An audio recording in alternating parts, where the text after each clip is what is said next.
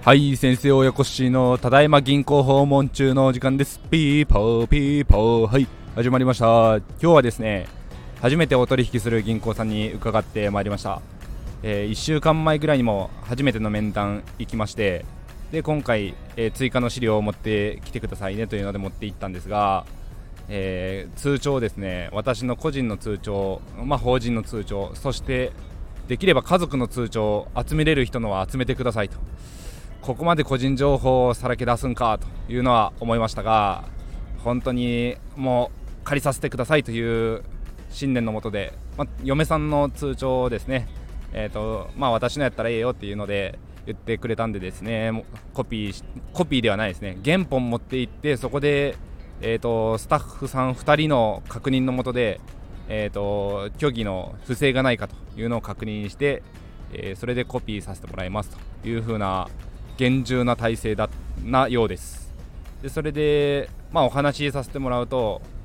えー、私だけではなくて嫁さんの分があるっていうのが実は大事で家族の、えー、許可というか家族が認めた上でのこういうお取引というそういう後ろ盾が大事だというのと、えー、もしその人本人何かあった時に、えー、奥さんが働いているとか安定収入があるとかですね。そういう通帳の記録があるというのが今回に関してはすごく大事ですというふうなお話をいただきました。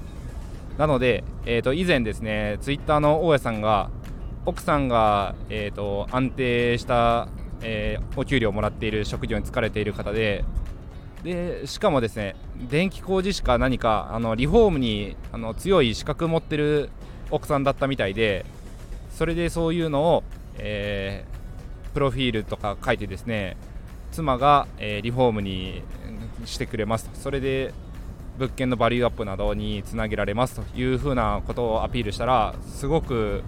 あのいい方向に話が進んで融資が受けられましたという話も聞きましたんでそれを参考にですね我が家の家系図ちょっと作っていきました。大した家系図ではないんですけどうちの両親がいて自分がいて、まあ、子供がいますよというそれだけなんですがでそれ提出するとあこんなん作ってくださったんですねと話半分ネタなのかまあ驚いてくださってまあでもこういうのをうち作るんでっていうお話ありまして銀行さんの方としてもあのお子さんがいて後継ぎがいるとかいうのも実は大事なんですっていう風なお話があったのでまあ作ってよかったかどうかは借り借りれるか借りれないかにかかってるんですけど、えー、蓋を開けてみないと分かりませんね。はい。で実は少しだけですけど、えー、一口二口ぐらいの定期預金とかもあってお付き合いでやってた部分があるんですけど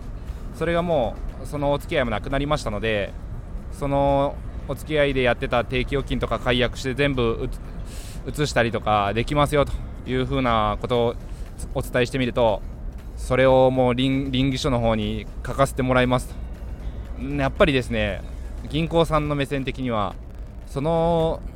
個人の人物の預金の何パーセントシェアを何パーセント占めてるかみたいなのすごく大事みたいで、えーと、通帳の預金の金額とは全然違う数字を、えー、4と 0. 点何ぼ8ちょっと電卓売ってってとか課長さんが言ってまして、えー、後で聞くとそれが私の通帳を合算した時のシェアみたいなんですね。そんなこともあるのかと思いながら大手地銀さんとかメガバンクさんそういうのもなんか大事にされると。なので借り換えとかも OK でどんどん持ってこいみたいな話を聞いたりするんですがそういうことなのかなと思いながら、まあ、興味本位で数えているのをちょっと聞いてましたね。なので定期預金をちょっとお付き合いがなくなった部分はごっそり移すことになるかもしれないなと思っていて、えー、職場の方に、えー、掛け合えば給与の振込口座も変更できるのでもしかしてこれ給与変更できますか？と言われて頑張ります。お伝えしたところそしたらもう安泰ですみたいな感じでにんまりしていただいていや貸してくれるんかいなと思いながらですねまあ OK 出した出したんですけどまあ頑張って、えー、職場のやり取りめんどくさいですがその辺ぐらいはやらにゃいけんなと思ってます。なので今回の振り返りとしては家族の通帳のえー、コピーなり原本が借りれるんだったらそれがプラス材料になるかもしれない。家族の仕事職業内容がプラスになるかもしれない。あとは家系図がプラスになるかもしれないというところが今回の学びですね。はい。皆さんも参考にしてみてください。それとまあ本当はですね最初担当の、あのー、銀行員さんが、あのー、最初は諸費用なしで、えー、借りるっていう話だったんですけど第一希望としては正直なところ、え仲介手数料とかも込み込みでその辺の諸費用込みで融資の倫理上げていいですかって言ってくださってあそれが第一希望ですというふうに伝えて、まあ、諸費用を出す準備はできているのです。ただ借りれるんだ借りれるんだったらですねいわゆるオーバーローンで借りれたらありがたいですっていう風にまあ、ダメ元ですけどやってみますと言ってくださったんですけど後から出てきてくださった課長さんがですねいやー諸費用出してもらわんと困りますね。本当やったら1割2割もちろん出してもらわんと困るところなんでそこを、まあ、今回初めてというところもあるから諸費用出してもらって次からまあっていうところだけどっていう風に釘刺されまして課長さんそんなこと言わんといてという感じで思ったんですけどまあなんとか諸費用を出す準備はできてるんで諸費用を出してでもまあ話が進めばいいかなと思ってますね。はい。そんな感じで初めての銀行さんなんで無事いいお取引につながるといいんですがつながった暁には、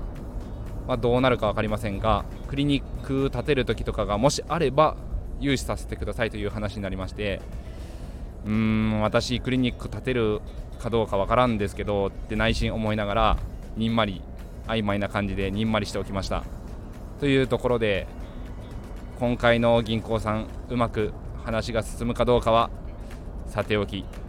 まあ物件が買えれば今回の銀行さんに限らず別の銀行さんでもええんで話がいい話がまとまるように祈っております。また進捗は収録したいと思いますので皆さん今日もお聴きいただきありがとうございました。明日からも頑張っていきましょう。バイバイ。